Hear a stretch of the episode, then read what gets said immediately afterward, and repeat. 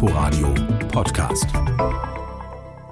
Das Mainzer Unternehmen BioNTech hat die Erlaubnis bekommen, einen Impfstoffkandidaten an Menschen zu testen. Es arbeitet dabei mit dem US-Unternehmen Pfizer zusammen. Der Beginn der klinischen Tests ist ein enorm wichtiger Schritt in der Entwicklung. Schließlich wird der Stoff zum ersten Mal Menschen verabreicht. In einer ersten Testphase mit etwa 200 gesunden Freiwilligen geht es vor allem darum, ob ein Mittel verträglich und sicher ist. Dann kommt die nächste Phase mit einigen tausend Probanden, in der die Wirksamkeit getestet wird. Und erst, wenn in einer dritten Phase Wirksamkeit und Sicherheit bei bis zu 20.000 Menschen erforscht wurden, dann geht's an die Zulassung.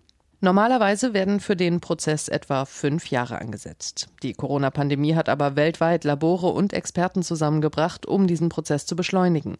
Mehr als 80 Impfstoffprojekte sind inzwischen angelaufen. Vier sollen sich schon in der klinischen Testphase befinden.